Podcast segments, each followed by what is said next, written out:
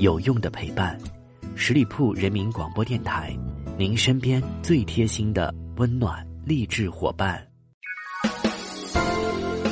一个人可以走得很快，但一群人一定能走得更远。现在，我们十里铺人民广播电台正招募有想法、带创意、成型的节目主播，来吧，告别单打独斗。感受团队的力量，关注十里铺人民广播电台微信公众号，回复关键字“主播”，查询招募详情。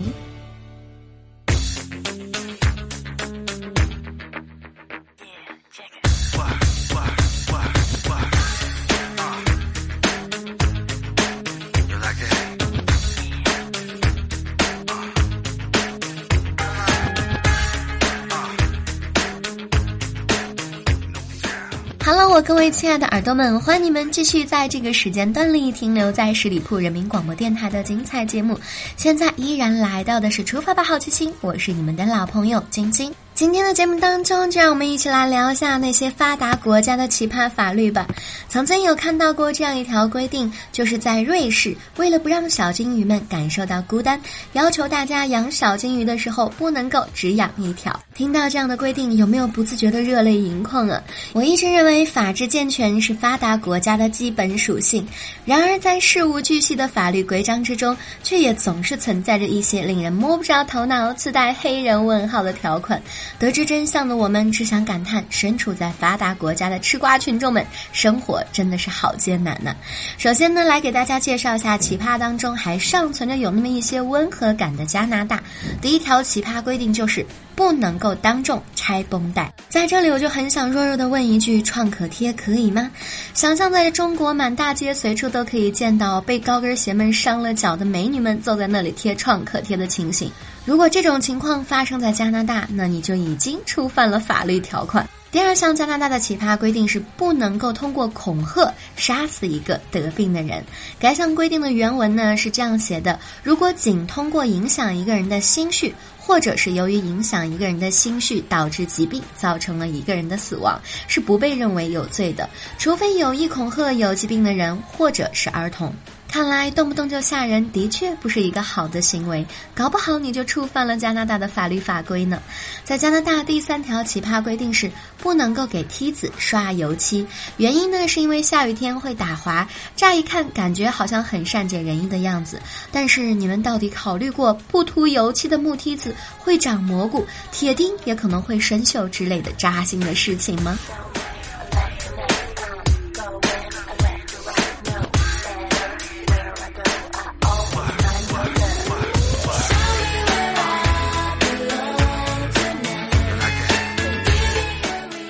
接下来要分享一个段位更高级的国家——澳大利亚了。第一条规定就是不可以在黑漆漆的夜里面穿黑漆漆的衣服，脚踩着 UGG，脸上涂着黑鞋油，因为这些都是飞贼的标准行头。澳大利亚第二个奇葩的规定是，只有持证上岗的电工才可以更换电灯泡。这是一项由来已久的法规了。至少通过该项规定的时候，澳大利亚还是英属殖民地。如果你违反了该项条款的话，将会被罚款十英镑。想我天朝盛产文能上墙换灯泡，武能下床拍蟑螂的女汉子们，今后真的是可以考虑到南半球拿着技师证做一名体制内的高薪蓝领技术人员了。第三条奇葩规定是，儿童不可以买烟，但是可以吸烟。其实呢，新加坡也有一条这样类似的法规，就是不可以卖口香糖，但是可以嚼口香糖。请问这都是什么逻辑呢？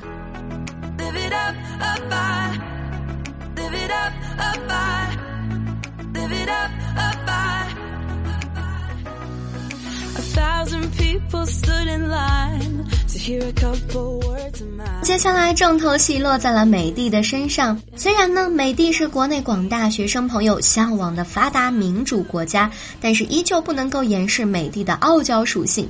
各州的奇葩法律层出不穷，完全都可以出一本书了。如果你有兴趣，可以泛泛的浏览一遍，你会发现，果然真的很令人耳目一新、喜闻乐见，并且忍不住发出“果然和外面的妖艳贱货不一样的”感慨。在这里呢，我们选取了几条精华。第一条就是来自新泽西州的规定：谋杀别人的时候，自己不能够穿防弹服。这是要坚定谋杀犯视死如归的决心吗？话说，都已经走上违法犯罪的道路了，真的会有人 care 穿不穿防弹服这件事情吗？第二条来自阿拉斯加州，是不可以在酒吧喝醉。这条令人百思不得其解且残忍的法律，实际上是被强制执行的。还能不能让人好好的喝酒了？如如果一个人在进酒吧之前已经醉了，或者是喝醉在酒吧，警察叔叔绝对会果断的把他拖走的。第三条来自特拉华州，不可以把香水当酒卖。这个呢是和禁酒令有一些渊源的。毕竟在买不到酒的特殊时期，任何含有酒精的液体似乎都被人们喝过一遍了。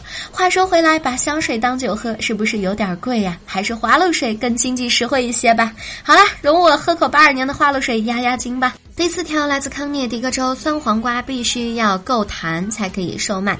康涅狄格州食品药品监察局声明，真正的酸黄瓜从一英尺高的地方做自由落体运动之后，必须要能够弹起来。如果酸黄瓜有这么 Q 弹，那么口感一定是非常不错的。第五条来自乔治亚州，炸鸡只有一种吃法，就是用手吃。如果你用叉子、用筷子的话，嗯，你是不是真的想要造反呢？一九六一年，乔治亚州通过了这条令吃瓜群众们震惊的城市守则。虽然乔治亚州是著名的家禽肉产地，但是限定炸鸡的吃法是不是有些管得宽了些呢？二零零九年，一位无辜的路人甲因为吃炸鸡时用了叉子，被按在桌子前面，强制整改这一陋习。所谓。废话可以乱讲，但是炸鸡绝对不可以乱吃的。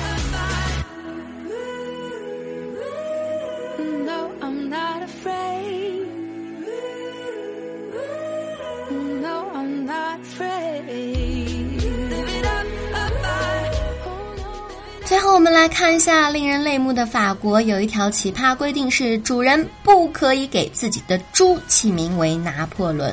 话说回来，难道其他的猫猫狗狗就可以起名叫拿破仑了吗？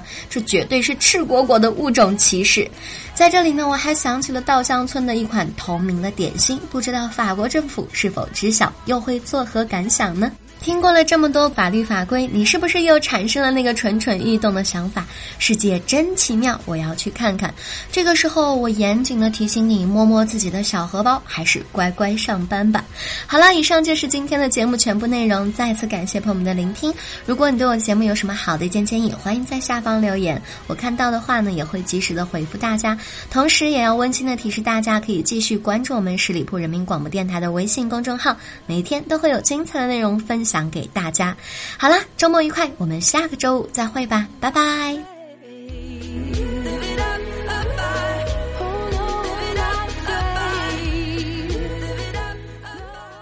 本期节目由十里铺人民广播电台制作播出。了解更多的资讯，请关注十里铺人民广播电台的公众微信和新浪、腾讯的官方微博。感谢收听，我们明天再见。